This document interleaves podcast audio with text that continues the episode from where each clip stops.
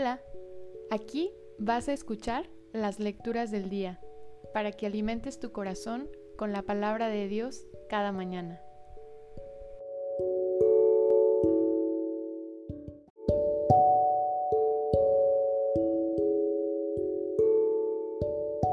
Del libro del profeta Daniel. El año tercero del reinado de Joaquín, rey de Judá, vino a Jerusalén Nabucodonosor, rey de Babilonia, y la sitió.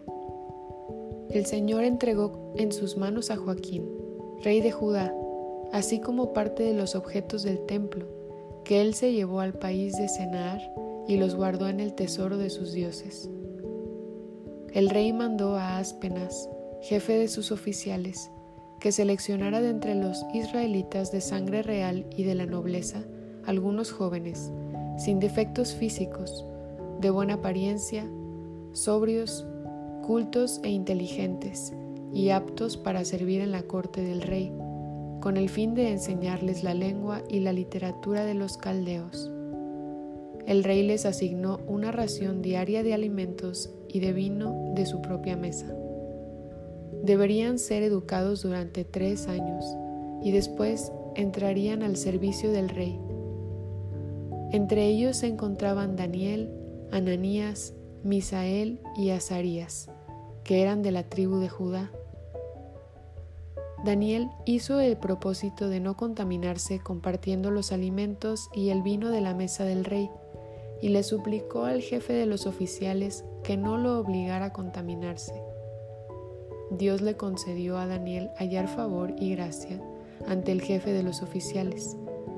Sin embargo, este le dijo a Daniel, Le tengo miedo al rey, mi señor, porque él les ha asignado a ustedes su comida y bebida, y si llega a verlos más delgados que a los demás, estará en peligro mi vida. Daniel le dijo entonces a Malazar, a quien el jefe de los oficiales había confiado el cuidado de Daniel, Ananías, Misael y Azarías. Por favor, Haz la prueba con tus siervos durante diez días, que nos den de comer legumbres y de beber agua. Entonces podrás comparar nuestro aspecto con el de los jóvenes que comen de la mesa del rey y podrás tratarnos según el resultado. Aceptó él la propuesta e hizo la prueba durante diez días. Al cabo de ellos, los jóvenes judíos tenían mejor aspecto y estaban más robustos que todos los que comían de la mesa del rey. Desde entonces, Malazar les suprimió la ración de comida y de vino y les dio solo legumbres. A estos cuatro jóvenes les concedió Dios sabiduría e inteligencia en toda clase de ciencia. A Daniel, además, el don de interpretar visiones y sueños. Al cabo del tiempo establecido, el jefe de los oficiales llevó a todos los jóvenes ante Nabucodonosor y se los presentó. El rey conversó con ellos y entre todos no encontró a nadie como Daniel, Ananías, Misael y Azarías.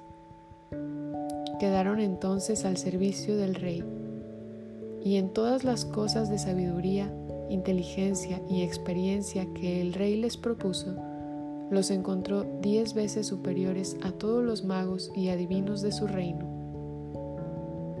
Palabra de Dios, te alabamos Señor.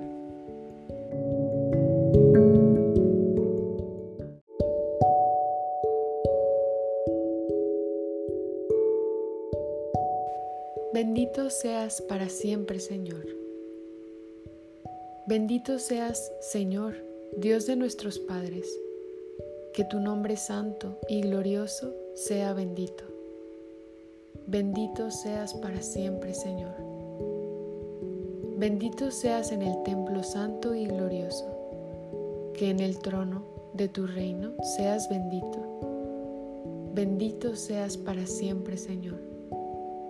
Bendito eres tú, Señor, que penetras con tu mirada los abismos y te sientas en un trono rodeado de querubines.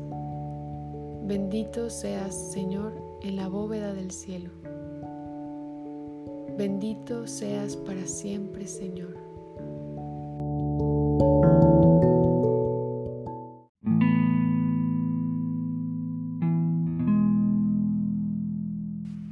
Del Santo Evangelio según San Lucas. En aquel tiempo, levantando los ojos, Jesús vio a unos ricos que echaban sus donativos en las alcancías del templo. Vio también a una viuda pobre que echaba allí dos moneditas y dijo, Yo les aseguro que esa pobre viuda ha dado más que todos, porque estos dan a Dios lo que les sobra, pero ella, en su pobreza, ha dado todo lo que tenía para vivir. Palabra del Señor. Gloria a ti, Señor Jesús.